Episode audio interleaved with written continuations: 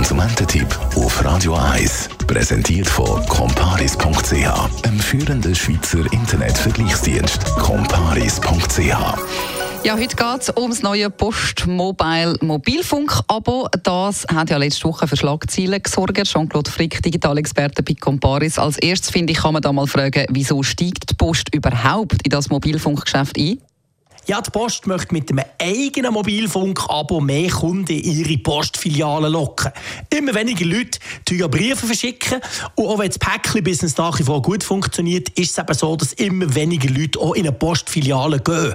Gleichzeitig versucht die Post aber mit dem neuen Mobilfunk-Abo eben wieder mehr Leute in die Postfilialen zu locken und durch das das eigene Angebot attraktiver zu machen. Ja, aber man hat ja schon vorher können Mobilfunk-Abos bei der Post kaufen. Also da hat es ja in den Postfilialen immer so Haufen Werbekleber etc. gehabt. Was ist denn jetzt da der Unterschied?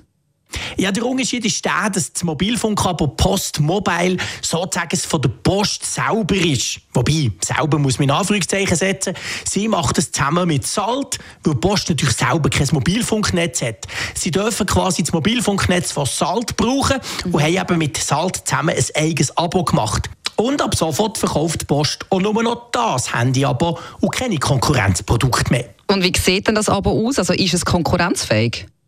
Ja, ist okay, würde ich mal sagen. Es gibt vier verschiedene Abos.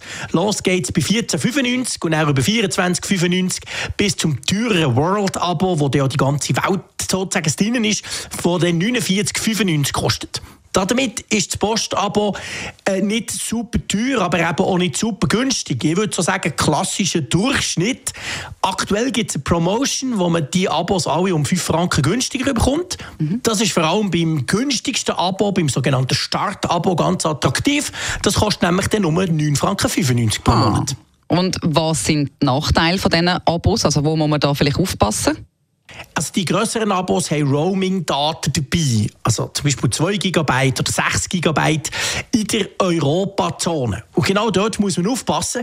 Während die meisten anderen Provider Europa einfach geografisch als Europa nehmen, ist es so, dass bei Salt und die machen ja das Abo für die Post, äh, quasi die Europazone nicht alle europäischen Länder beinhaltet. Und wenn man das nicht weiss und in so ein Land reist und meint, ja, ist ja Europa, dann kann es sehr schnell sehr, sehr teuer kommen. Das heisst, man muss dort genau heranschauen beim Roaming, dass man eben auch in einem Land ist, das unterstützt wird, wo quasi das inkludierte Volumen kann gebraucht werden kann, damit man keine teure Überraschung bekommt nach den Ferien. Ja, definitiv gut zum Wissen. Vielen Dank für die Informationen. Jean-Claude Frick, Digital-Experte von Comparis.